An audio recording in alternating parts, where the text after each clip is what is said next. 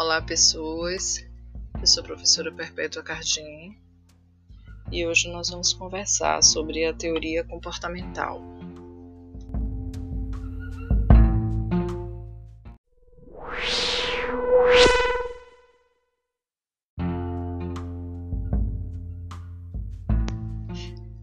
A teoria comportamental é também chamada de teoria behaviorista da administração.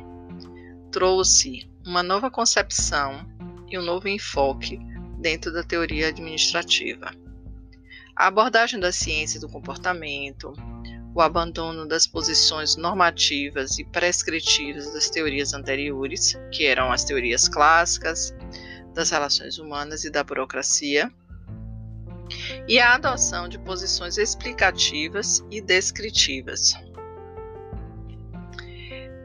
Então, Alberto Chiavenato, um estudioso da administração, ele diz que a abordagem comportamental, conhecida como behaviorista, é caracterizada por ser decorrência da teoria das relações humanas.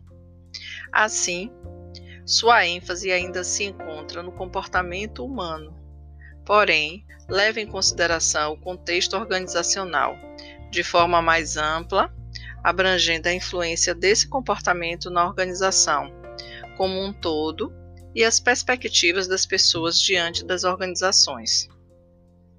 É importante ressaltar que não se deve confundir a teoria behaviorista da administração com o behaviorismo, que se desenvolveu na psicologia a partir dos trabalhos de Watson.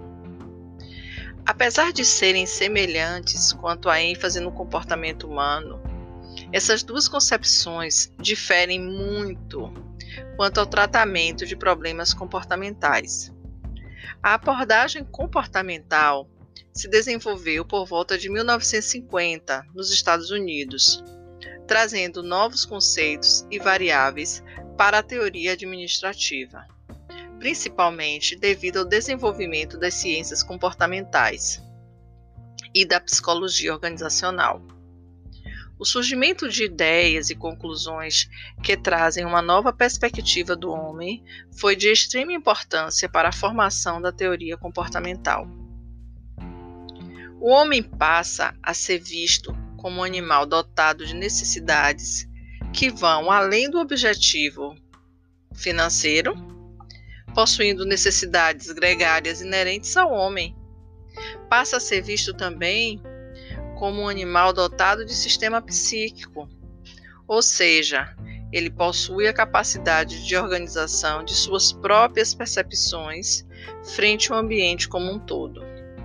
O homem passa a ser interpretado como um ser passivo de aprender e mudar suas atitudes.